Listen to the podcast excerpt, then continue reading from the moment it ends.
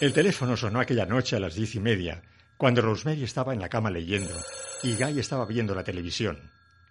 Él contestó a la llamada y unos minutos después le llevó el teléfono al dormitorio y lo enchufó. Eh, Hatch quiere hablar contigo. Eh, le he dicho que estabas descansando, pero él ha contestado que no podía esperar. ¿Hatch? Hola, Rosemary. Dime, ¿sales algunas veces o te quedas en tu apartamento todo el día? Bueno, ahora no salgo. Pero podría salir. ¿Por qué? Hay algo de lo que quiero hablarte. ¿Puedes encontrarte conmigo mañana por la mañana a las once frente al edificio Sigram? Ah, Si quieres que vaya. ¿De qué se trata? ¿No me lo puedes decir ahora? Mejor será que no te lo diga. No es nada importante, así que no te preocupes. Podemos tomar un desayuno tardío o un almuerzo temprano, como quieras. Estupendo. Bueno, pues entonces a las once, frente al edificio Sigram. Bien. Oye, ¿encontraste tu guante? No, no, no, allí no lo tenían. Pero de todos modos ya era hora de que me comprara otros nuevos. Buenas noches, Rosemary. Que duermas bien. Igualmente. Buenas noches. ¿Qué pasa? Quiere que me encuentre con él mañana por la mañana. Tiene algo que decirme. ¿No te ha dicho de qué se trata? No. Creo que esas historias de aventuras para muchachos se le han metido en la cabeza. ¿Dónde vas a verte con él? Frente al edificio Sigram. A las once. Tú eres la que estás embarazada y sin embargo soy yo el que tiene los antojos. Voy a salir a comprar helado. ¿Quieres uno? Sí. ¿De vainilla? Mm, Bueno. Volveré enseguida.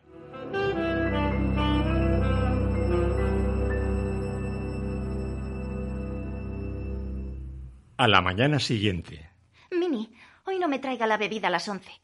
He de salir y no regresaré hasta la una o las dos. Muy bien, querida. No se preocupe lo mínimo. No tiene por qué beberla ninguna hora fija, solo con que la beba. Sí, puede salir. Hace un día muy bueno y le sentará bien tomar un poco de aire fresco. Telefonéeme cuando vuelva y entonces le llevaré la bebida.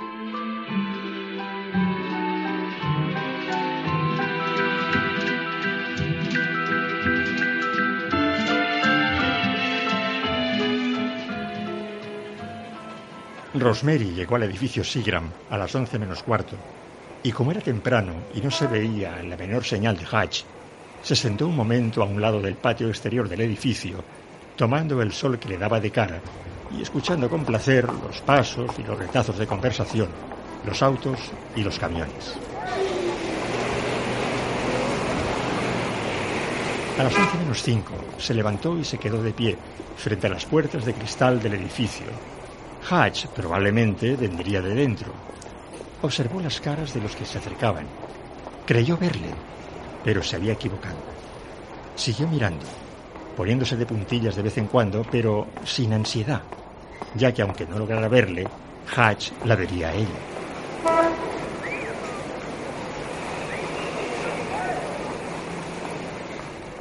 A las once y cinco aún no había venido, y tampoco a las once y diez.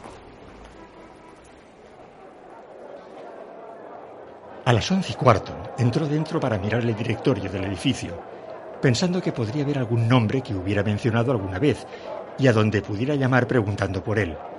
Pero el directorio era demasiado largo y tenía muchos nombres para poderlo leer con atención, así que paseó entre las columnas y al no ver nada familiar, salió de nuevo. Volvió al patio y se sentó en el mismo sitio, observando la entrada del edificio y mirando de vez en cuando a los suaves escalones que subían desde la acera. No había la menor señal de Hatch, cosa rara en él, pues nunca llegaba tarde a las citas. A las doce menos veinte, Rosemary volvió a entrar en el edificio y preguntó a un empleado dónde había un teléfono público, y este le dijo que en el sótano.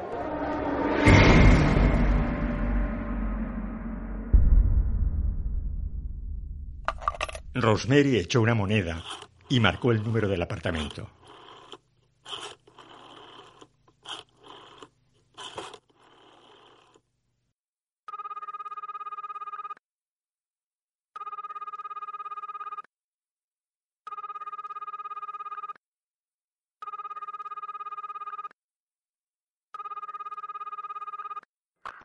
Casa Branford, conserjería. Dígame. Soy Rosemary Goodhouse. ¿Tengo algún mensaje? Un momento. Ha llamado un tal señor Rudy Horn, pero era para el señor Guy Wathouse. ¿Y no hay ningún mensaje para mí del señor Hutchins? No, señora. Ah, bien. Gracias. De nada. Tenía otra moneda de diez centavos y la utilizó para llamar al número de Hatch, pensando que en el edificio sabrían dónde estaba o tendrían un mensaje para ella. ¿Sí? ¿Es el apartamento de Edward Hutchins? Sí. ¿Quién llama, por favor? Soy Rosemary Woodhouse. Tenía una cita a las once con el señor Hutchins y no se ha presentado todavía. ¿Tiene idea de si va a venir o no? Oiga. Hatch me habló de usted, Rosemary. Me llamo Grace Cardiff. Soy amiga suya. La pasada noche se lo llevaron enfermo. O a primera hora de esta madrugada, para ser exactos. ¿Que se lo han llevado enfermo? Sí. Estaba en un profundo coma. Los médicos no han podido descubrir cuál es la causa. Está en el hospital St. Vincent. Oh, es terrible. Pero si yo hablé con él anoche a eso de las diez y media y parecía estar bien. Pues yo hablé con él poco después de esa hora. Y también me pareció que estaba bien. Pero cuando esta mañana vino la mujer que le hace la limpieza, le halló en el suelo de su dormitorio inconsciente. ¿Y no saben de qué ha sido? Aún no. Aunque es pronto todavía. Y estoy segura de que lo descubrirán. Y cuando lo descubran podrán tratarlo. De momento no responde a ningún tratamiento. Oh, ¡Qué horror!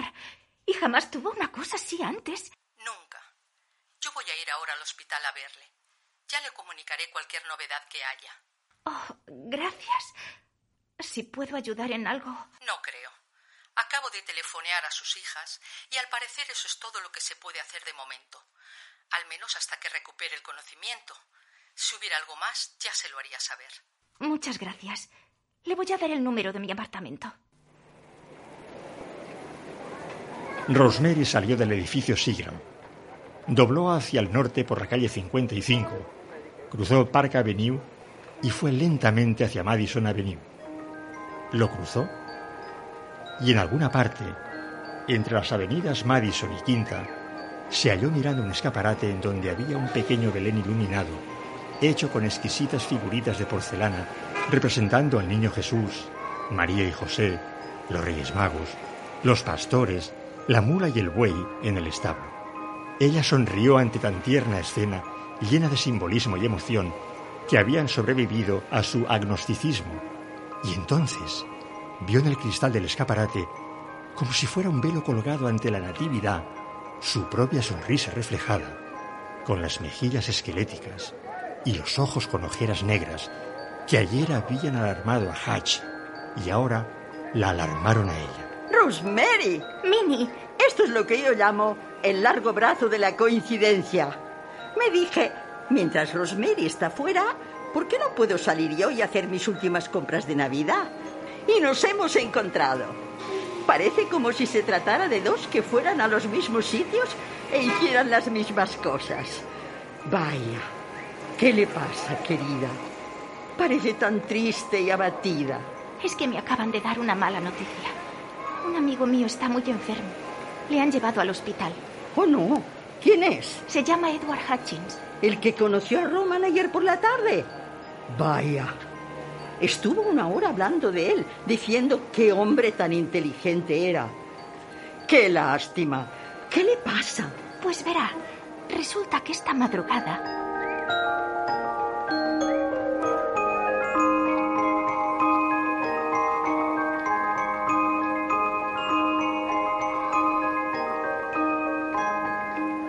¡Qué pena! Espero que no le pase lo mismo que a la pobre Lily Gardenia. ¿Y los médicos no saben lo que tiene? Bueno, al menos lo reconocen. Generalmente disimulan su ignorancia con muchos latinajos. Si el dinero que se gastan en poner astronautas allá arriba se lo gastaran en investigaciones médicas aquí, todos estaríamos mucho mejor, si quiere mi opinión. ¿Se encuentra bien, Rosemary? Ahora me duele más. Pobrecita. ¿Sabe lo que pienso? Creo que nos vamos a ir a casa ahora mismo. ¿Qué me dice? Oh, no. Usted tiene que terminar sus compras de Navidad. Calle, calle. Aún hay por delante dos semanas. Voy a parar un taxi. Poco después, Rosemary se encontraba de nuevo en su apartamento y se bebió la bebida agria y fresca del vaso con rayas azules y verdes, mientras Minnie la observaba con cara de cierta aprobación.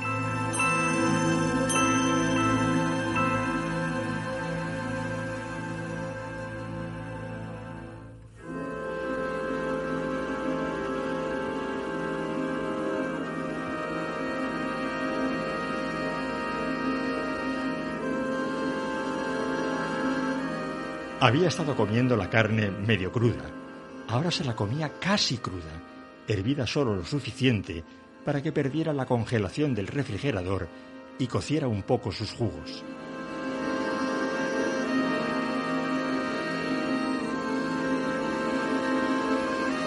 Las semanas anteriores a las fiestas y las mismas fiestas fueron lúgubres. El dolor se hizo más fuerte y llegó a ser tan agudo que a veces se encerraba en Rosemary, y ella cesó de reaccionar. Dejó de mencionar el dolor al doctor Sapirstein. Incluso no pensaba en el dolor. Hasta ahora había estado dentro de ella. Ahora ella estaba dentro de él. Entumecida y exhausta, comenzó a dormir más y a comer más también. Carne casi cruda.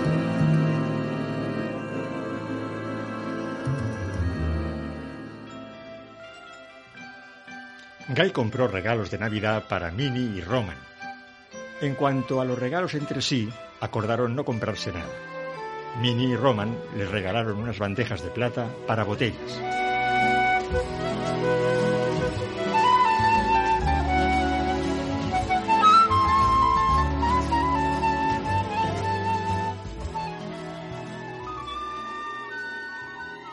Fueron a los cines próximos algunas veces, pero la mayoría de las noches se quedaron en casa o fueron a casa de Minnie y Roman, donde conocieron matrimonios llamados Fontaine, Gilmore y West, una mujer llamada señora Sabatini, que siempre iba con su gato, y el doctor San, el dentista retirado, que había hecho la cadena para el amuleto de Rosemary. Todos eran personas mayores que trataban a Rosemary con amabilidad y atenciones, sin duda, dándose cuenta de que no se encontraba muy bien. Laura Louise acudía también y a veces el doctor Sapirstein se unía al grupo.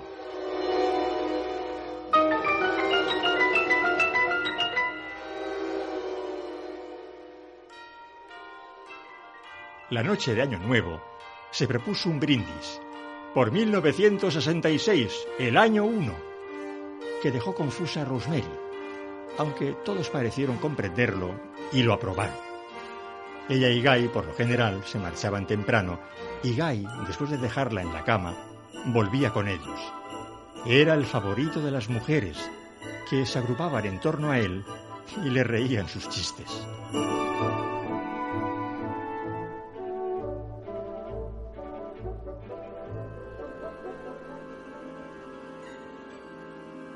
Grace Cardiff llamaba a Rosemary aproximadamente cada semana. No ha habido ningún cambio. Aún no saben qué es. Lo mismo puede recobrar el conocimiento mañana que sumirse más en el coma y no despertar jamás. Rosemary fue dos veces al hospital para estar al lado de Hatch. En la segunda visita, a primeros de enero, estaba allí su hija Doris. Rosemary la había conocido un año antes en el apartamento de Hatch. Doris no reconoció a Rosemary y cuando ésta volvió a presentarse, se disculpó con tono dolorido. Por favor, no se excuse. Ya lo sé. Tengo un aspecto horrible. No, no ha cambiado en absoluto. Soy muy mala fisonomista. A veces ni reconozco a mis hijos. De veras. ¿Y usted qué tal está? Pues estoy embarazada. De cuatro meses y pico. No me diga. Enhorabuena. Voy al mismo tocólogo que tuvo usted durante sus embarazos. ¿El doctor Saperstein? El mismo. Tiene mucha fama y una gran habilidad como médico. Desde luego. Tengo que ir a verle cada semana. ¿Cada semana? Él solo me veía una vez al mes. Hasta el final, por supuesto. Luego tuve que ir cada dos semanas y entonces cada semana. Pero eso solo en el último mes. Pensé que era lo normal. Pero supongo que cada embarazo es diferente. Eso es lo que él me dijo. Aquella noche, ella le dijo a Guy que el doctor Sapirstein había visto a Doris solo una vez al mes. Algo malo me pasa. Y él lo ha sabido desde el primer momento. Ah, no seas tonta, te lo habría dicho. Y en el caso de que no, me lo habría contado a mí. ¿Te ha dicho algo a ti? No, de veras, te lo juro. Entonces, ¿por qué tengo que ir cada semana? Puede que ahora siga este sistema, o puede que te esté tratando mejor por ser amiga de Minnie y de Roman. No. Bueno, pues no sé, pregúntale a él.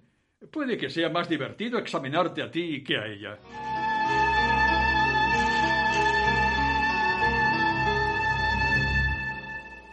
Consulta del doctor Sapirstein. Rosemary, Rosemary. No le dije que no hablara con sus amigas. No le dije que cada embarazo es siempre diferente. Sí, pero... Y el tratamiento tiene que ser diferente también. Doris Albert había tenido dos partos antes de que viniera a verme. Y no hubo ninguna complicación. No necesitaba la estrecha atención que requiere una primeriza. ¿Ve usted siempre a las primerizas una vez por semana? Trato de hacerlo.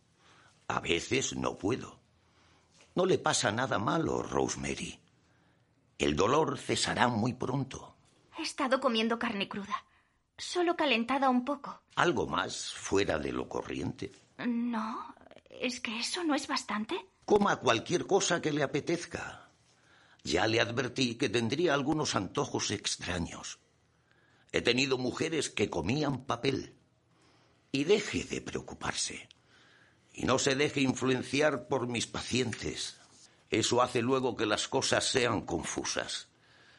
Le estoy diciendo la verdad. ¿Tranquila? Sí. Salude a Minnie y a Roman de mi parte. Y también a Guy.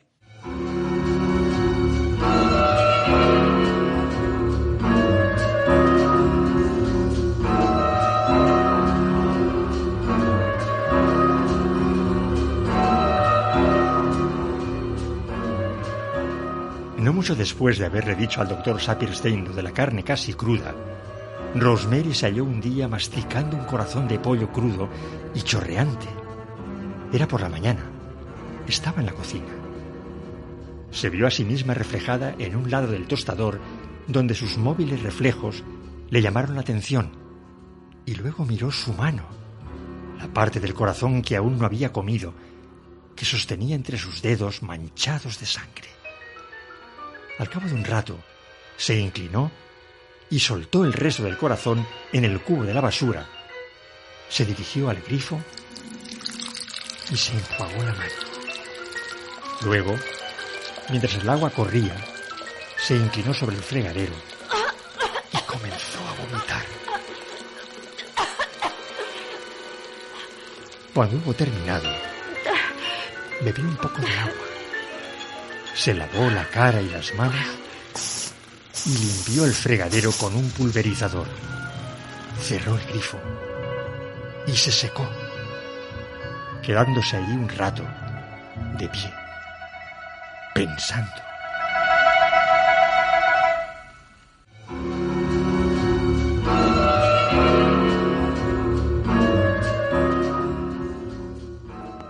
¿Qué estás escribiendo? Una lista de platos que he sacado de este libro de cocina. Vamos a dar una fiesta el 22 de enero. Dentro de una semana a partir del próximo sábado. Invitaremos a... Lo tengo en esta hoja escrito.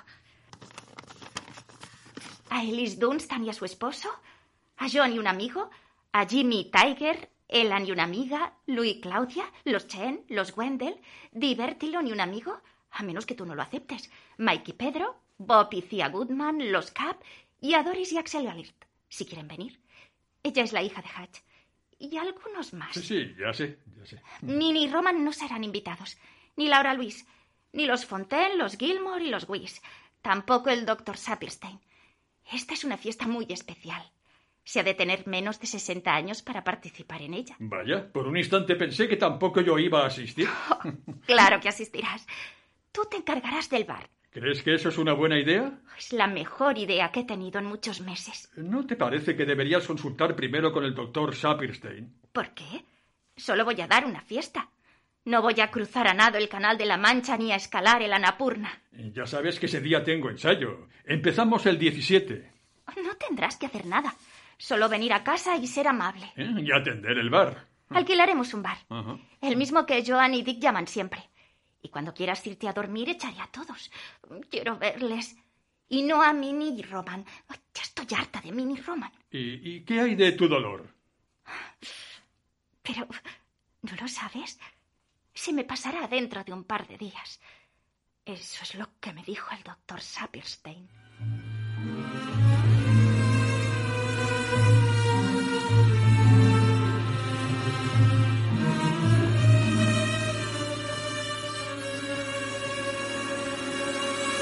Todos prometieron venir, excepto los Aller, debido al estado de Hatch, y los Chen, que tenían que irse a Londres a hacerle unas fotos a Charlie Chaplin.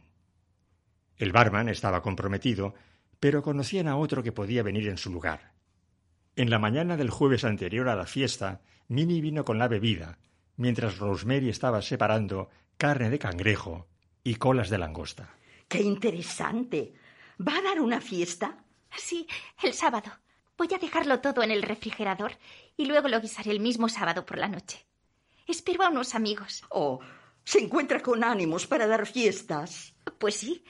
Son unos amigos a los que hace mucho tiempo que no vemos. Ni siquiera saben que estoy embarazada. Me gustaría echarle una mano si quiere. Puedo ayudarle a fregar platos y vasos. Gracias, es muy amable. Pero puedo arreglármela sola. Será todo a base de aperitivos y habrá muy poco que hacer. ¿Puedo ayudarle a quitar los abrigos? No, de veras, Minnie. Ya hace bastante por mí. Bueno, si cambia de idea, dígamelo.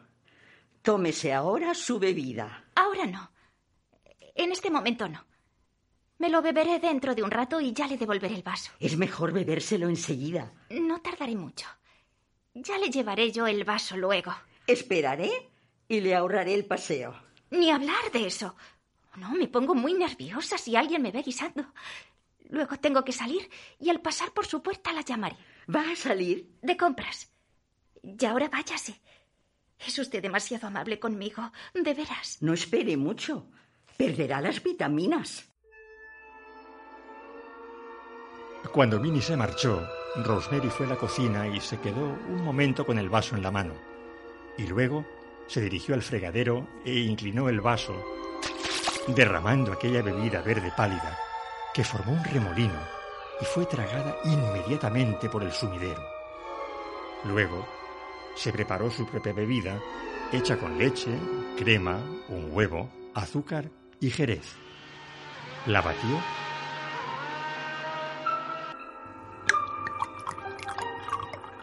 y la vertió en un vaso. Tenía un color tostado y su aspecto era delicioso.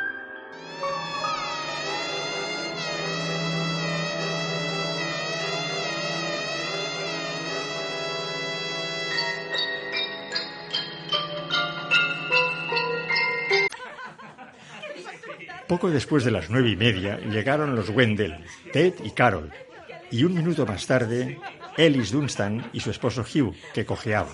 Y luego Alan Stone, el agente de Guy, con una bellísima modelo negra llamada Rain Morgan, y Jimmy y Tiger, y Lou y Claudia Comfort, y Scott, el hermano de Claudia. Bob y Thea Goodman trajeron otra pareja, Peggy y Stan Killer. Si no te importa. Pues claro que no me importa, Bob. No seáis tontos. Cuantos más vengan, más divertido. Ah, aquí llegan los Cap, Bernard y Phyllis. Vaya viaje. Un autobús, tres trenes y un transbordador. Hace cinco horas que salimos de casa. ¿Puedo echar un vistazo? Claro que sí, Claudia. Si el resto del apartamento es igual de bonito, me moriré de envidia. Estos dos ramos de rosas rojas son para ti. Para nuestra anfitriona. Oh, son preciosas. Gracias, Mike. Pedro, las voy a poner en ese jarrón. Dile a Guy que tal mente, nena. Pareces un bote de yodo. Tienes una suerte. ¿Por qué, Alice? Vives en el apartamento más grande que jamás he visto. No se cansa una de ver la cocina. ¿Te encuentras bien, Rosemary? Pareces fatigada. Gracias por tu franqueza. No me encuentro bien, pero voy tirando. Estoy embarazada. ¡No! ¡Qué estupendo! ¿Para cuándo? Para el 28 de junio. El viernes se cumple mi quinto mes. Es maravilloso. ¿Y qué te parece el doctor Hill? ¿No es el prototipo del hombre ideal occidental? Sí, pero no me atiende él. No. Voy a la consulta de un doctor llamado Sapirstein, un hombre mayor. ¿Para qué? No puede ser mejor que Hill. Es muy conocido y es amigo de unos amigos nuestros. Hola, Elise. ¡Felicidades, padre! Gracias. Mira qué rosas más bonitas. Ajá. Las han traído Mike y Pedro. Sí, son preciosas. Y mira, ahí llega Divertilon. ¿Y el amigo? Amiga. Es Portia Haynes, una actriz, según me ha dicho. Ah, Joan ha telefoneado diciendo que ella y su acompañante están en otra fiesta y que tardarán media hora. ¿Quién está embarazada? Rosemary. ¡Felicidades! Gracias, Mike. Aquí vivieron las hermanas Trench. Exacto, Pedro. Y Adrián Marcato, y Kate Kennedy. Y Pearl Ames, no lo olvides, Bernard. ¿Las hermanas Trent, Phyllis? Trench, Jimmy. Se comían a los niños. De veras que se los comían. ¿Te encuentras bien? Sí, gracias, Claudia. He sentido un retortijón. ¿Cómo va la obra, Guy? Bueno, es pronto para decirlo, Di. Solo llevamos ensayando seis días, aunque es mejor representada que leída. Pues no podía ser representada peor. Oye, ¿qué le pasó al otro individuo? ¿Sigue ciego? No lo sé, Tiger. ¿Donald Baumgart? Le conozco. Es el joven con quien vive Zoe Piper. ¿Ese es, Portia? Vaya, no sabía que fuera alguien a quien yo conociera. Está escribiendo una gran obra. Por lo menos las dos primeras escenas son estupendas. Realmente queman de rabia, como hacía Osborne antes que él. ¿Sigue ciego? Oh, sí. Ya casi han perdido todas las esperanzas. Está viviendo en un infierno mientras trata de ajustarse a su nueva vida. Pero gracias a ello le está saliendo una gran obra.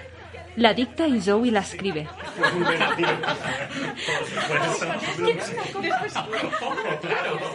Ah, hola, Joan. ¿Qué te pasa? ¿Estás...? Nada malo. Estoy embarazada. Eso es todo.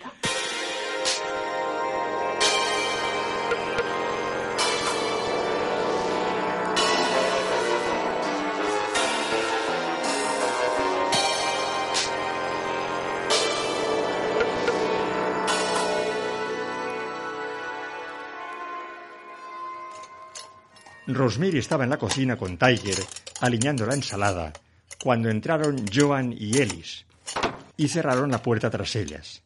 ¿Cómo has dicho que se llama tu médico? Sapirstein. ¿Y estás satisfecho con tu estado? Sí.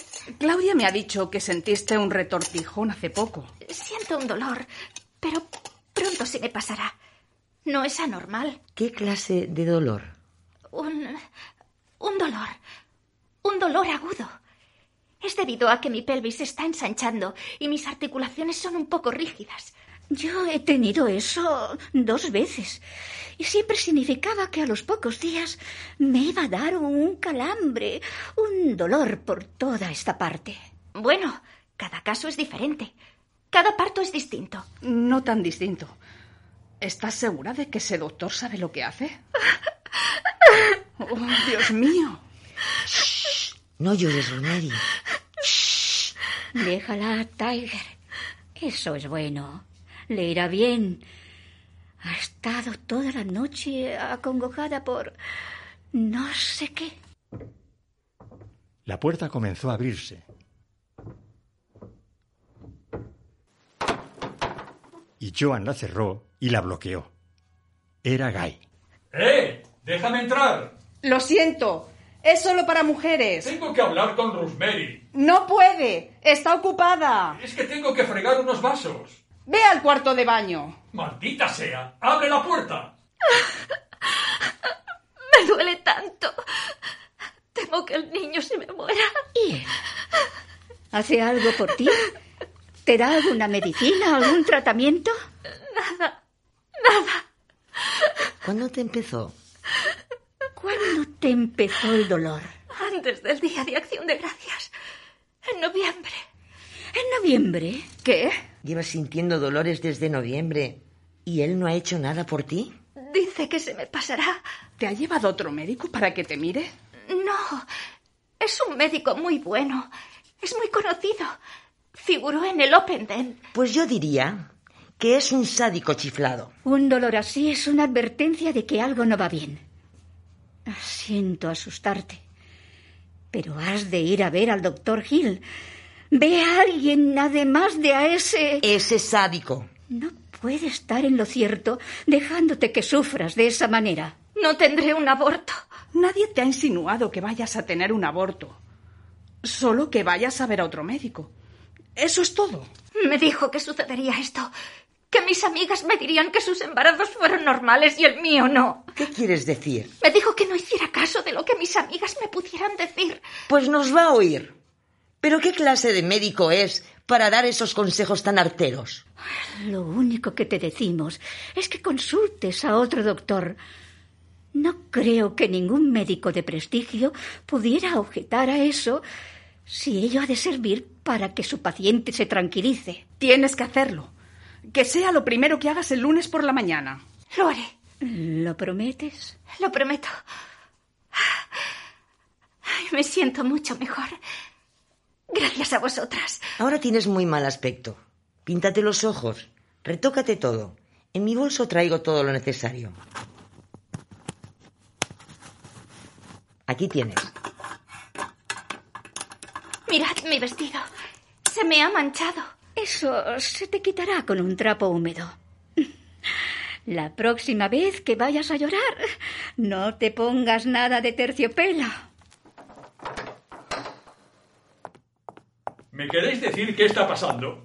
Nos estábamos contando secretos de belleza. ¿Quieres algunos, Guy? Rosemary, ¿te encuentras bien? Sí, perfectamente. Se le ha derramado encima un poco de ensalada. ¿No se le podría servir una ronda de bebidas al personal de la cocina?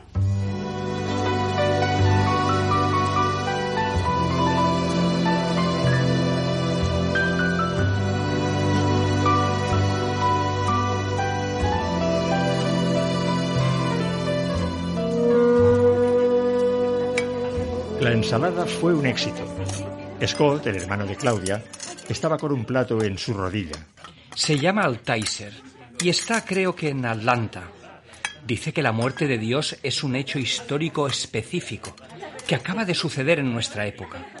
Que Dios ha muerto, literalmente. Los Crab, Rain Morgan y Bob Goodman estaban sentados, escuchando y comiendo. Jimmy estaba sentado en una de las ventanas. ¡Eh! ¡Ha empezado a nevar! Stan Killer contó unos cuantos chistes verdes polacos y Rosemary se rió a carcajadas al oírlo. Ten cuidado con la bebida, Rosemary. Pero mira, mira mi vaso, Guy. Si es solamente ginger ale. El acompañante de Joan, el que tenía más de 50 años, se sentó en el suelo junto a su silla y con avidez empezó a acariciarle los pies y los tobillos. Ellis hablaba con Pedro. Él asintió, mientras observaba a Mike y Alan, que estaban al otro lado de la habitación. Claudia empezó a leer las palmas de las manos. Andaban ya escasos de whisky, pero todo lo demás iba bien. Ella sirvió el café, vació bandejas y retiró vasos sucios. Tiger y Carol Wendell la ayudaron. Luego se sentó en una ventana salediza con Hugh Dunstan, tomando café a sorbitos y viendo cómo caían grandes copos de nieve, como si fueran un ejército interminable. Año tras año, juro que de marcharme de la ciudad, que me alejaré de sus delitos y ruidos y todas sus demás cosas desagradables. Pero cada año, cuando empieza a caer nieve o el New Yorker celebra su Bogart Festival, yo me encuentro todavía aquí. Ay, por eso quise este apartamento. Para sentarme aquí y contemplar la nieve con el fuego encendido. Apostaría a que sigues leyendo a Dickens. Claro que lo leo. Nadie deja de leer a Dickens.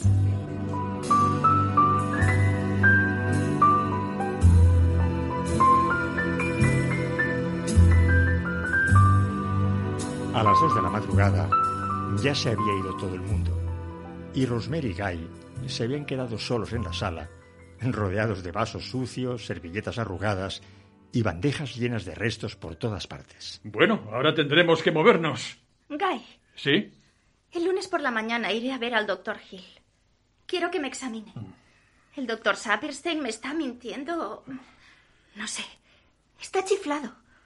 Un dolor como este es la señal de que algo va mal. Rosemary. Y no beberé más la bebida de Minnie. Quiero vitaminas en pastillas, como todo el mundo. Ya hace tres días que no la bebo. Le hago que la deje aquí y luego la tiro. ¿Qué la has? Me he hecho mi propia bebida a cambio. ¿Es eso lo que esas pelanduscas te estaban diciendo? ¿Es eso lo que te han aconsejado? Que cambies de médico. Son mis amigas. No las llames pelanduscas. Son un atajo de pelanduscas de tercera que debían meter las narices solo en sus malditos asuntos. Lo único que me han dicho es que consulte a otro médico. Tienes el mejor especialista de Nueva York. ¿Sabes quién es el doctor Hill? Un don nadie. Eso es. Estoy harta de oír lo importante que es el doctor Saperstein. Y tengo este dolor desde antes del día de acción de gracias. Y todo lo que me dice es que ya se me pasará. Pues no cambiarás de médico. Tendríamos que pagar a Saperstein y a Hill. No, no, ni hablar. No voy a cambiar de médico. Lo único que quiero es que Gil me examine y me dé su opinión. No te lo permitiré. No estará bien hacerle eso al doctor Saperstein. Que no estará. ¿Qué estás diciendo? ¿Y de hacerlo bien conmigo qué? ¿Quieres otra opinión de médico? Muy bien. Díselo a Saperstein. Que sea quien escoja quién te la ha de dar. Por lo menos ten esa cortesía con el hombre, que es la mayor eminencia en esa especialidad. Quiero ver al doctor Hill. Si tú no quieres pagarle, le pagaré yo. Rosemary, ¿qué te pasa? Ha cesado. El dolor. ¿Cesado? Ahora mismo. Ahora mismo. Ha cesado. Así, por las buenas. ¿Qué había en la bebida que te preparaste? Un huevo, leche, crema, azúcar, jerez. ¿Cuánto jerez? ¿Eh, ¿Mucho? Oh, Rosemary, por amor de Dios, ¿cuánto? Está vivo. Se mueve. Está bien. No se ha muerto. Se mueve. Dame tu mano. Ponla en mi vientre. ¿Lo sientes? Di, ¿lo sientes? Sí, sí, lo siento. ¿Por qué apartas la mano? No hay nada que temer. No te va a morder. Es maravilloso. ¿Verdad que sí? Está vivo. Da patadas. Está ahí. Voy a recoger un poco las cosas. Está bien ahora. David, tú, Amanda. Ya has dado a conocer tu presencia. Así que sé bueno y estate quieto. Y deja que mamá pueda recoger las cosas. ¡Oh, Dios mío! No se está quieto. Eso quiere decir que es niño, ¿verdad? Está bien. Tómatelo con calma. Aún te quedan cinco meses más. Así que ahorra tus energías. Dile algo, Guy. Tú eres su padre. Dile que no sea impaciente.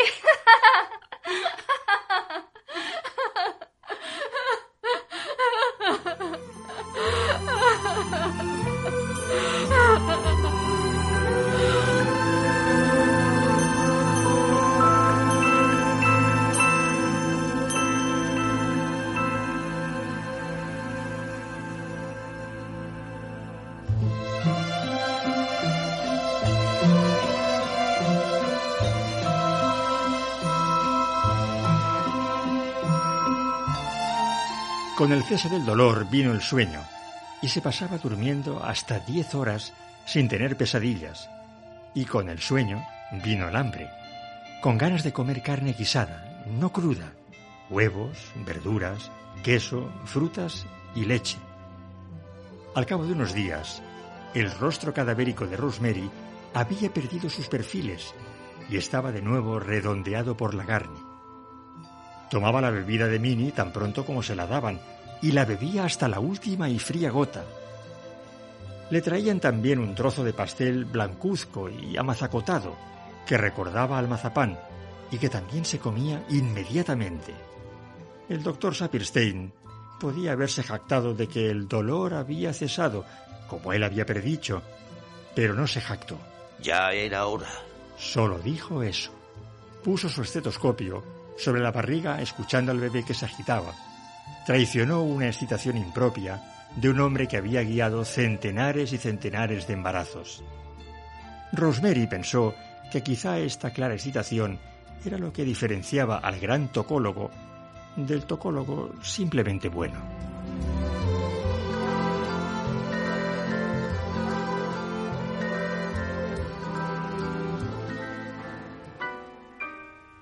Dos semanas después de la fiesta dada por ella, fue con Guy a una que daban Lou y Claudia Comfort. No dejo de admirarme del cambio que has experimentado. Estás un 100% mejor. ¿Qué digo? Un mil por cien. Rosemary se encontró a la señora Gould en el pasillo. ¿Sabe que nos sentíamos muy preocupados por usted hace unas semanas? Tenía la cara tan chupada y parecía encontrarse tan mal. Pero ahora parece una persona enteramente diferente, de veras. Arthur comentó el cambio precisamente ayer noche. Ahora me encuentro mucho mejor. Algunos embarazos empiezan mal y acaban bien, y a otros les pasa al revés. Estoy contenta de que para mí lo malo haya sido lo primero y todo acabe de este modo.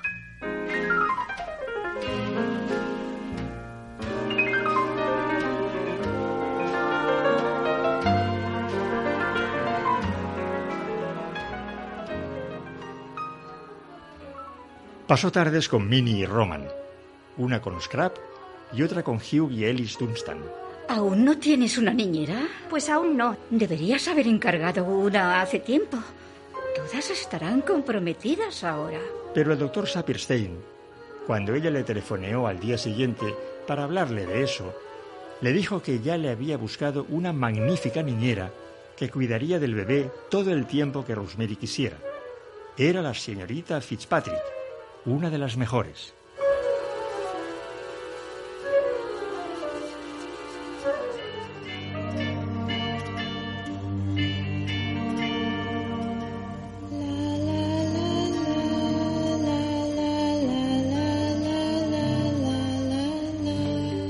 A finales de mayo, cuando entró en su noveno mes, metió en un maletín las cosas que necesitaría en el hospital.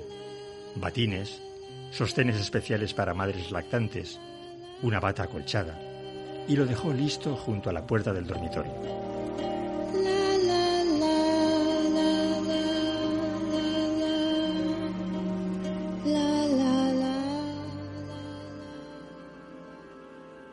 El viernes 3 de junio, Hatch murió en su lecho del hospital de San Vincent. Axel Aller telefoneó a Rosemary el sábado por la mañana y le comunicó la noticia. Se celebraría un servicio fúnebre el martes por la mañana a las 11 en el Centro de Cultura Ética de la calle 64 Oeste. Rosemary lloró, en parte de sentimiento por el fallecimiento de Hatch y en parte por haberle olvidado en los pasados meses y ahora sentía como si hubiera apresurado su muerte. Grace Cardiff le había telefoneado un par de veces y una vez Rosemary telefoneó a Doris Aller, pero no había ido a ver a Hatch.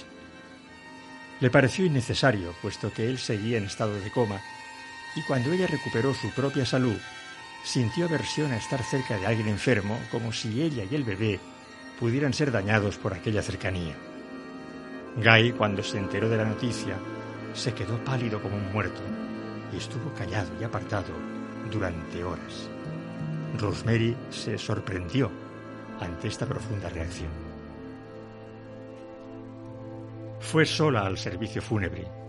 Guy estaba filmando y no pudo ir, y Joan se excusó por estar enferma. Se congregaron unas 50 personas en un auditorio adornado con bellos paneles. El servicio comenzó poco después de las 11 y fue muy breve. Habló Axel Aller y luego otro hombre que al parecer había conocido a Hatch muchos años.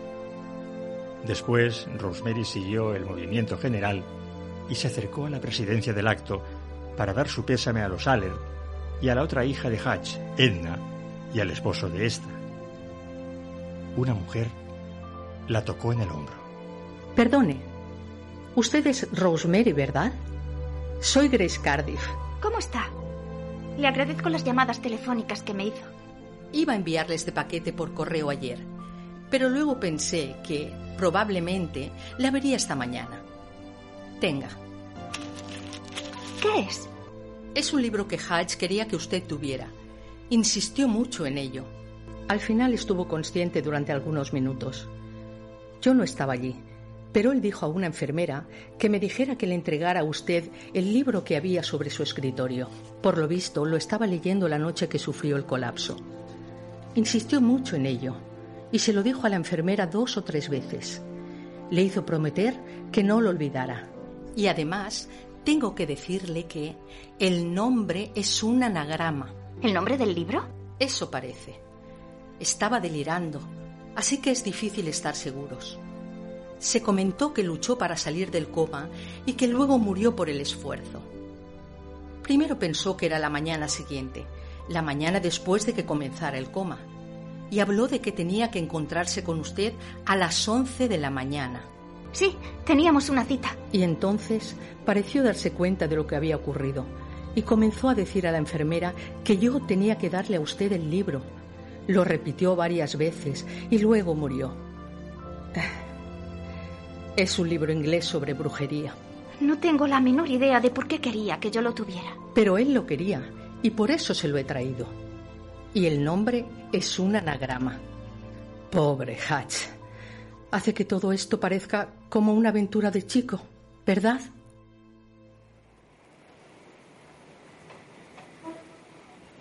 Voy hacia la parte alta de la ciudad. ¿Puedo dejarla en alguna parte? No, gracias. Yo me dirijo hacia abajo y luego atravesaré. ¡Taxi!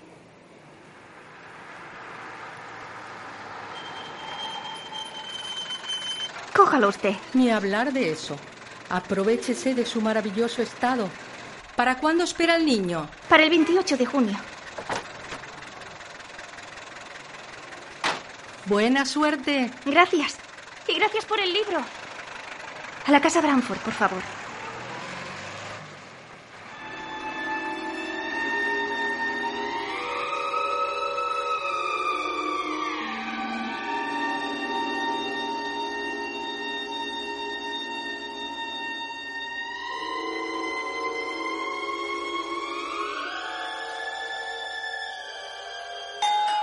Sonó el timbre de la puerta y ella fue a contestar, llevando en la mano el paquete aún no abierto.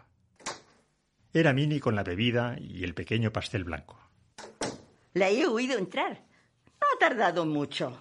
Fue muy emotivo. Su yerno y otro hombre hablaron un poco acerca de cómo era y por qué le echaremos de menos. Y eso fue todo. Me parece un modo muy razonable de hacer las cosas.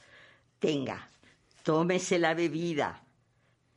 ¿Ya ha recibido el correo? No, este paquete me lo ha dado alguien. Deme, ya se lo sostendré yo. Oh, gracias. Así podrá con más comodidad comerse el pastel. Parece que lo que hay en el paquete es un libro. ¿Me equivoco? Sí, me lo iban a enviar por correo. Pero luego pensaron que me vería allí. Ah, conozco la casa que pone en el remite del paquete. Los Gilmore vivían allí antes de que se mudaran a donde viven ahora. ¿Sí? He estado allí muchas veces. Grace es uno de mis nombres favoritos. ¿Es una de sus amigas? Sí. Ah, Roman va a ir a la lavandería dentro de un momento. ¿Tiene algo que llevar o recoger? No, nada, gracias. ¿Nos veremos luego? Seguro. ¿Por qué no descabeza un sueñecito? Eso haré. Adiós.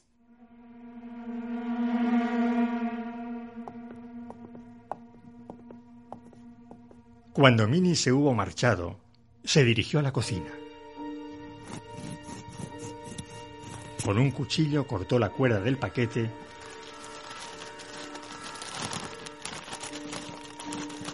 y quitó el envoltorio de papel. Dentro había un libro. Se titulaba Todos ellos brujos, por J. R. Hanslet. Era un libro negro, de segunda mano, con sus letras doradas semiporradas. En la sobrecubierta había la firma de Hatch, con la inscripción Torquay 1934. En la cubierta, debajo había pegada una etiqueta con letras azules. J. Bagorn e hijo, libreros. Ojeó sus páginas. Había una frase subrayada. Pimienta del Diablo. El nombre de Adrián Marcato le saltó a la vista. Era el título del capítulo cuarto. Otros capítulos trataban de otras personas. En todos ellos, era de suponer por el título del libro, eran brujos. Gilles de Ré, Jane Wenham, Alistair Crowley, Thomas Bayer. Los capítulos finales eran prácticas de brujería y brujería y satanismo. Volviendo al capítulo cuarto, Rosemary echó un vistazo a sus veintitantas páginas. Marcato nació en Glasgow en 1846 y fue traído poco después a Nueva York. Esto está subrayado. Murió en la isla de Corfú en 1892. Había relatos del tumulto de 1896, cuando él pretendió haber conjurado a Satanás y fue atacado por la muchedumbre frente a la Bramford, no en el portal, como había dicho Hatch, y de sucesos similares en Estocolmo en 1898 y en París en 1899. Era un hombre de mirada hipnótica y barba negra, quien, en un retrato de pie, pareció vagamente familiar a Rosemary. A la vuelta había una foto menos seria de él, sentado ante la mesa de un café de París con su esposa Esia y su hijo Steven. Esto subrayado. ¿Era para esto por lo que Hatch había querido que yo tuviera el libro?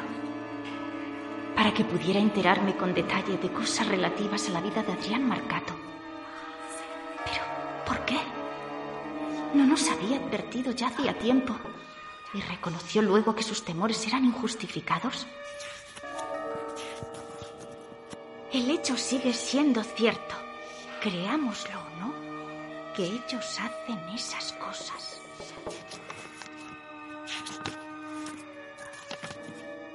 La creencia universalmente mantenida en el poder de la sangre fresca, rodeados por velas negras. Las velas negras que Minnie había traído la noche del apagón. ¿Era eso lo que significaba el libro? ¿Que eran brujos? Minnie con sus hierbas y sus amuletos. Roman con sus ojos penetrantes. Entonces, recordó la otra parte del mensaje de Hatch, que el nombre del libro era un anagrama. Todos ellos brujos. Trató de hacer combinaciones con las letras en su imaginación, de transponerlas, para formar con ellas algo significativo y revelador. No pudo. Eran demasiadas y resultaba difícil combinarlas en la mente. Necesitaba un papel y un lápiz. O mejor aún, el juego del abecedario. Fue en busca de él al dormitorio. Abrió la caja donde estaban las letras y sacó las necesarias para formar todos ellos brujos. Revolvió las letras sobre el tablero y luego miró qué podría hacer con ellas. Hizo varias combinaciones, pero nada. Resultaban frases incompletas y sin sentido. Pero quizás el anagrama lo constituya el nombre del autor, no el del libro. Tal vez J.R. Hanslen sea un seudónimo. Tomó nueve letras. Nada. No conseguía formar algo con sentido. El libro había vuelto sus páginas y aparecía el retrato de Adrián Marcato, su esposa y su hijo. Quizá Hatch había estado abriendo el libro por esa página, manteniéndolo abierto mientras subrayaba Steven. Cogió las letras de Steven Marcato. Cuando el nombre estuvo formado ante ella, se quedó mirándolo por un momento y entonces comenzó a transponer las letras. Las ordenó de modo que formaran Roman Castell. Y entonces, de nuevo, Steven Marcato. Y luego, otra vez, Roman Castell. Sí tiene sentido.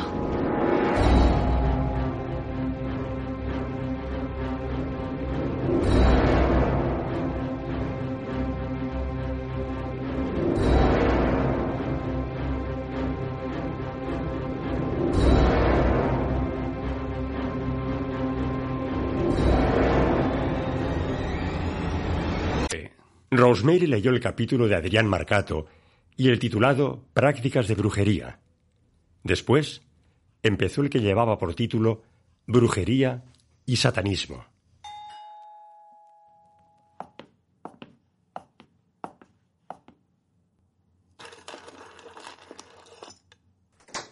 No podía abrir la puerta. ¿Por qué has echado la cadena? ¿Qué pasa? Te lo diré dentro. ¿Te encuentras bien? Sí, ¿Qué tal estuvo el funeral? muy emotivo. Fue muy breve. ¿Sabes quién es realmente Roman? ¿Qué quieres decir, cariño? Pues, pues es Roman. Es el hijo de Adrián Marcato, el hombre que afirmó que había conjurado a Satanás y fue atacado en el portal por el populacho. Roman es su hijo Steven. Roman Castevet es Steven Marcato, con las letras cambiadas. Un anagrama. ¿Quién te lo ha dicho? Hatch. Rosemary le contó a Guy lo de todos ellos brujos y lo del mensaje de Hatch. Le enseñó el libro, lo tomó y empezó a mirarlo. Leyó el título y el índice y luego hojeó las páginas lentamente, pasándolas con el pulgar, mirando todas ellas. Aquí está cuando tenía 13 años. ¿Ves sus ojos? Eh, Puede que sea solo una coincidencia. Y también es otra coincidencia que viva aquí, en la misma casa donde Steven Marcato se crió. Las fechas coinciden también. Steven Marcato nació en agosto de 1886, lo cual hace que ahora tenga 79 años. Es la edad de Roman. No es coincidencia. No, creo que no. Eh, Supongo que es Steven Marcato, de acuerdo, pero... Pobre viejo. No me extraña que se haya puesto al revés las letras de su nombre con un padre chiflado como ese. Ay, ¿no crees que él será igual que su padre? ¿Qué quieres decir? ¿Un brujo? ¿Un devoto del diablo? Sí. ¿Bromeas? ¿De veras tú que...? Oh, cariño. Es como una religión primitiva que quedó arrinconada. Bueno, muy bien, pero en nuestra época... Su padre fue un mártir de ella. Así es como debía considerarse. ¿Sabes dónde murió Adrián Marcato? En un establo. En la isla de Corfú, que no sé por dónde cae. Porque no quisieron admitirle en ningún hotel. De veras, nadie le quería admitir. Y murió en el establo. Y Roman, su hijo, estaba con él.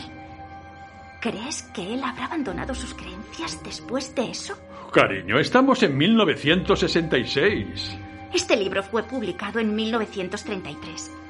Se celebraban aquelarres en Europa. Así es como se llamaban los grupos o reuniones. Aquelarres en Europa, en Norte y Sudamérica, en Australia. ¿Crees que todos ellos han muerto en estos 33 años? Y aquí tenemos un aquelarre. Minnie y Roman con Laura Luis y los Fontaine, los Gilmore y los West. Esas reuniones que tienen son Savage Svats o como demonios se llamen. Oh, cariño, no te excites. Lee lo que hacen. Utilizan sangre en sus rituales porque la sangre tiene poder. Y la sangre que tiene más poder es la sangre de un niño. Un niño que no haya sido bautizado. Y usan más que la sangre. Utilizan también la carne. Por amor de Dios, Rosemary. ¿Por qué crees que se han mostrado tan amistosos con nosotros? Pues porque es gente amistosa. ¿Qué crees que son? ¿Maníacos? Sí, sí. Maníacos que creen que tienen poderes mágicos, que creen que es verdad lo que cuentan los libros de brujería, que realizan toda clase de ritos de chiflados y hacen prácticas perversas. Solo porque están enfermos y son Oh, maniáticos. cariño. Esas velas negras que nos trajo Minnie eran las de las misas negras. Eso fue lo que hizo sospechar a Hatch. Y su sala está despejada en medio para tener sitio. Oh, cariño, es gente mayor y tienen un puñado de viejos amigos. Y entre ellos el doctor San, casualmente, trae un magnetófono que pone en funcionamiento. En cuanto a las velas negras, eh, las puedes comprar en el almacén de la esquina, así como rojas, verdes y azules. Y su sala está vacía en medio porque Minnie es una birria decorando. El padre de Roman estaba chiflado, de acuerdo. Mas eso no es razón para pensar que Roman lo esté también. No volverán a poner los pies en este apartamento. Ninguno de ellos. Ni Laura, Luis o los otros. Y no se acercarán a 50 pasos de mi bebé. El hecho de que Roman se cambiara el nombre prueba que no es como su padre. Si lo fuera, habría conservado el nombre y estaría orgulloso de él. Lo ha conservado. Lo único que ha hecho es cambiar el orden de las letras. Y de ese modo puede ir a los hoteles. No les permitiré que entren. Y tan pronto como el niño sea lo suficientemente mayor, quiero que subarrendemos el apartamento y nos mudemos. No quiero tenerles cerca de nosotros. Hatch tenía razón. Jamás debimos mudarnos a esta casa. ¿Y qué me dices del doctor Saperstein? ¿También pertenece a la Quelarre? Al fin y al cabo, también hay doctores maníacos, ¿verdad? Puede que su mayor ambición sea ir a visitar a sus enfermos montado en una escoba. No, no creo que sea uno de ellos. Es demasiado inteligente. y además es judío. Bueno, me alegro de que haya alguien a quien no has incluido en tu campaña de imputaciones al estilo del senador McCarthy. Hablar a estas alturas de caza de brujas, vamos, y de culpabilidad por asociación. No estoy diciendo que ellos sean brujos de verdad. Ya sé que no tienen poder verdadero. Pero hay gente que se lo cree, aunque nosotros no nos lo creamos. De la misma manera que mi familia cree que Dios oye sus oraciones y que la hostia es realmente el cuerpo de Jesús, Minnie y Roman creen en su religión. Y como creen en ella, la practican. Sé que lo hacen. Y no voy a permitir que la seguridad de mi bebé corra ningún riesgo. No subarrendaremos ni nos mudaremos. Sí que lo haremos. Ya hablaremos de eso después. Te ha mentido. Su padre no fue ningún empresario teatral. Ni siquiera tuvo nada que ver con el teatro. Está bien, sí, es un embustero, pero ¿quién demonios no lo es? Abrió el libro. Iba a leer el capítulo final. Brujería y satanismo. Eh, no creo que deba seguir leyendo eso. Solo quiero leer el último capítulo. Hoy no, cariño. Ya te has alterado bastante. No es bueno ni para ti ni para el bebé. No estoy alterada. Estás temblando. Vamos, dame el libro. Ya lo leerás mañana. Guy. No, lo digo en serio. Vamos, dámelo. Oye, está bien. Él se dirigió al estante de los libros, se alzó de puntillas y lo puso tan alto como pudo, encima de los dos tomos del informe Kinsey.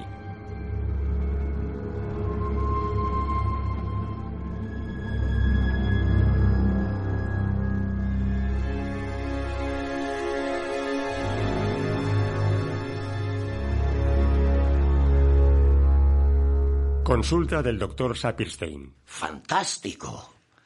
¿Cómo ha dicho que era el nombre? ¿Machado? Marcato. Estupendo. No tenía la menor idea. Creo que él me dijo una vez que su padre había sido importador de café.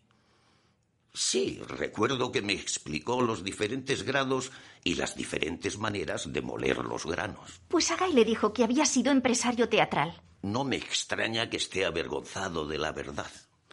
Y tampoco me admira que usted se haya sentido inquieta al descubrirla. Estoy seguro, como de ninguna otra cosa sobre la Tierra, de que Roman no conserva ninguna de las extrañas ideas de su padre, aunque comprendo muy bien lo alterada que debe de haberse sentido al saber que lo tiene por vecino y además por amigo. No quiero tener nada más que ver con él o con Minnie. Quizá no me porto bien con ellos, pero no quiero correr el menor riesgo cuando se trata de la seguridad de mi bebé. Naturalmente, cualquier otra madre sentiría lo mismo. ¿Hay alguna posibilidad de que Minnie pusiera algo dañino en la bebida o en aquellos pastelillos? lo siento, querida. No he querido reírme, pero claro, pensando en esa amable anciana tan preocupada por la salud del niño, no, no hay posibilidad de que ella le diera algo dañino. Yo ya me habría dado cuenta hace tiempo. Habría visto pruebas de ello en usted o en su bebé. La llamé por el teléfono de la casa y le dije que no me encontraba bien. No quiero tomar nada de ella. No tiene por qué tomarlo. Puedo darle algunas pastillas que serán más que adecuadas en estas últimas semanas. En cierto modo, esto puede ser también la respuesta al problema de Minnie y Roman. ¿Qué quiere usted decir? Quieren irse, y cuanto antes mejor. Ya sabe usted que Roman no se encuentra bien. Si he de hablarle en confianza, solo le queda un mes o dos de vida. Él quiere hacer una larga visita a alguna de sus ciudades favoritas. Y ellos temían que usted pudiera ofenderse si se iban en vísperas del nacimiento de su bebé.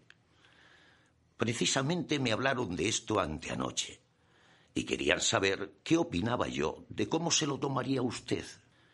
No quieren inquietarla diciéndole cuál es la razón verdadera de este viaje. Siento que Roman no se encuentre bien. Pero se alegra de que se vaya, ¿verdad? es una reacción perfectamente razonable, si se consideran bien las cosas. Supongamos que hacemos esto.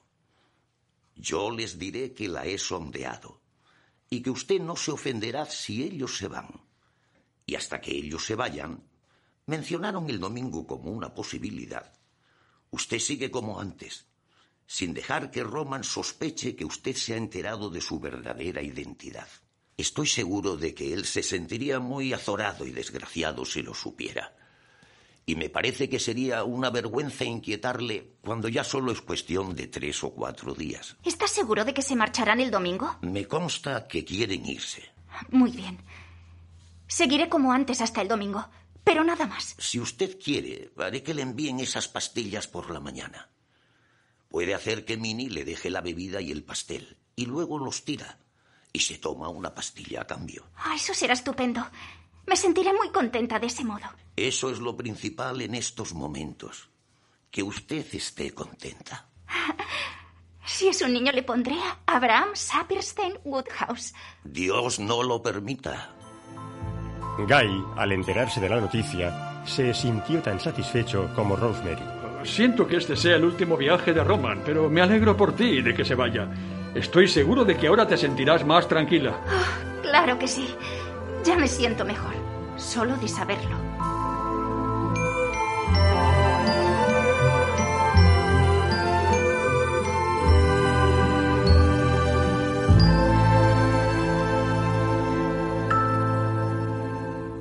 Aparentemente, el doctor Sapirstein no perdió tiempo en contar a Roman lo de los supuestos sentimientos de Rosemary, porque aquella misma tarde Minnie y Roman fueron a su apartamento a darle la noticia de que se iban a Europa. El domingo a las diez de la mañana. Vamos en avión directamente a París, donde pasaremos una semana. Y luego iremos a Zúrich, Venecia y la ciudad más encantadora del mundo, Dubrovnik, en Yugoslavia. Oh, me muero de envidia. Ah, ya veo, Rosemary, que esto no es para usted como un rayo surgiendo de improviso de un cielo sin nubes, ¿verdad? El doctor Sapierstein ya me dijo que ustedes pensaban irse. Nos habría gustado estar aquí cuando naciera el niño. Sería una tontería. Ahora que pueden disfrutar del buen tiempo. Eh, ya les mandaremos fotos del bebé. Es que cuando a Roman le entran ganas de viajar, no hay quien le sujete. Cierto, cierto. Después de haberme pasado la vida viajando, me es imposible quedarme en una ciudad más de un año. Y hace catorce meses que volvimos del Japón y de las Filipinas.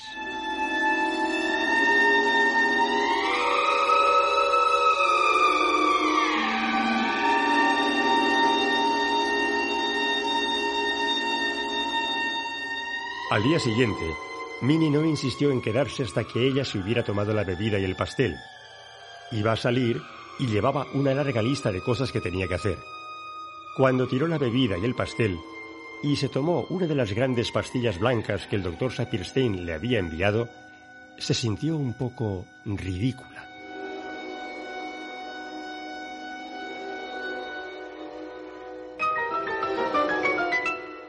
El sábado por la mañana, Minnie habló con Rosemary. Así que sabe quién fue el padre de Roman, ¿verdad? Sí. Ya había observado que se había vuelto un poco fría con nosotros. Verá, yo. Oh, no se excuse. No es la primera persona, ni será la última. No se lo reprocho.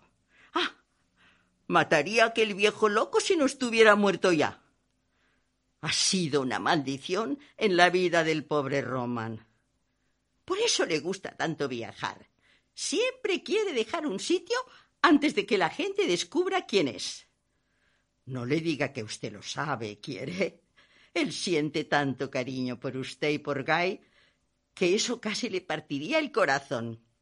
Quiero que disfrute de un viaje realmente feliz, sin penas, porque no es probable que pueda hacer más viajes. ¿Quiere aceptar todas las cosas que tenga en mi refrigerador y que se podrían estropear? Mande luego a Guy y le daré un montón.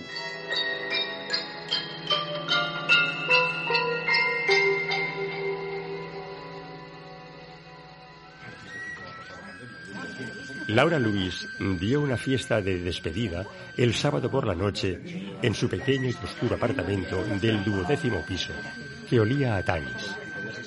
Vinieron los West y Gilmore, así como la señora Sabatini con su gato Flash y el doctor Sand. ¿Cómo había sabido Guy que el doctor Sand traía un magnetófono y lo ponía en funcionamiento? Y no era una flauta ni un clarinete. He de preguntárselo. Rosemary, observando y escuchando a esas personas que eran tan parecidas a sus tías y tíos de Omaha, encontró difícil seguir creyendo que fueran en realidad brujos.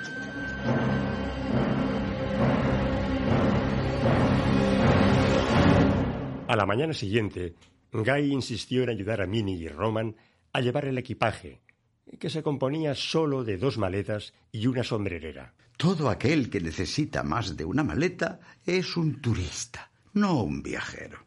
Rosemary, no importa quiénes seamos. Usted estará en nuestro pensamiento a cada instante, hasta que sean felices. Y usted, recuperada su cintura normal, tenga en sus brazos, sano y salvo, a su nenito o su nenita. Gracias. Gracias por todo. Haga que Guy nos mande muchas fotos. ¿Me oye? Lo haré, lo haré. No le deseo buena suerte porque no la necesita. Tendrá una vida muy feliz. Que se diviertan mucho en el viaje y que vuelvan sanos y salvos. quizá, eh, pero quizá nos quedemos en Dubrovnik, en Pescara o tal vez en Mallorca. Ya veremos, ya veremos. Que vuelvan. Eso es lo más importante. Vamos, vamos, se hace tarde. Eh, Voy a decir al conserje que pida un taxi.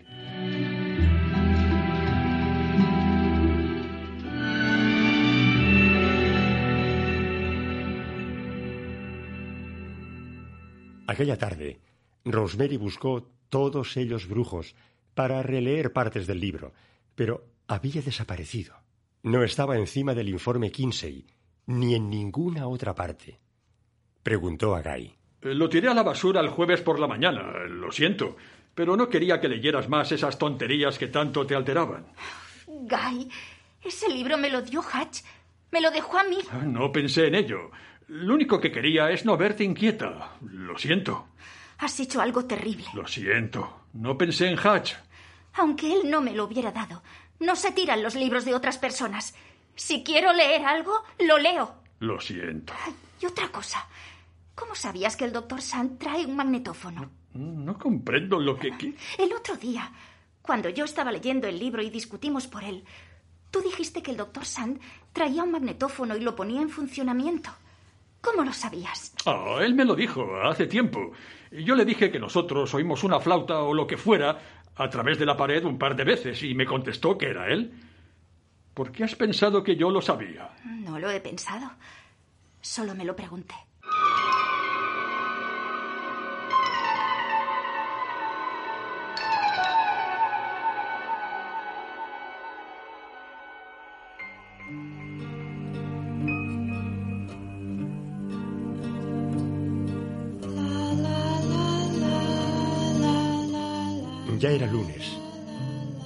13. Quince días más. Dos semanas y vendría al mundo el bebé tan esperado. De pronto, Rosemary oyó un ruido en el apartamento de Minnie y Roman. Pero debía de ser del piso de arriba o del piso de abajo. Los sonidos se disimulaban y confundían cuando funcionaba el acondicionador de aire. ¿Ellos estarían ya en París? Felices ellos. Algún día, Guy y ella irían allí con tres hermosos niños.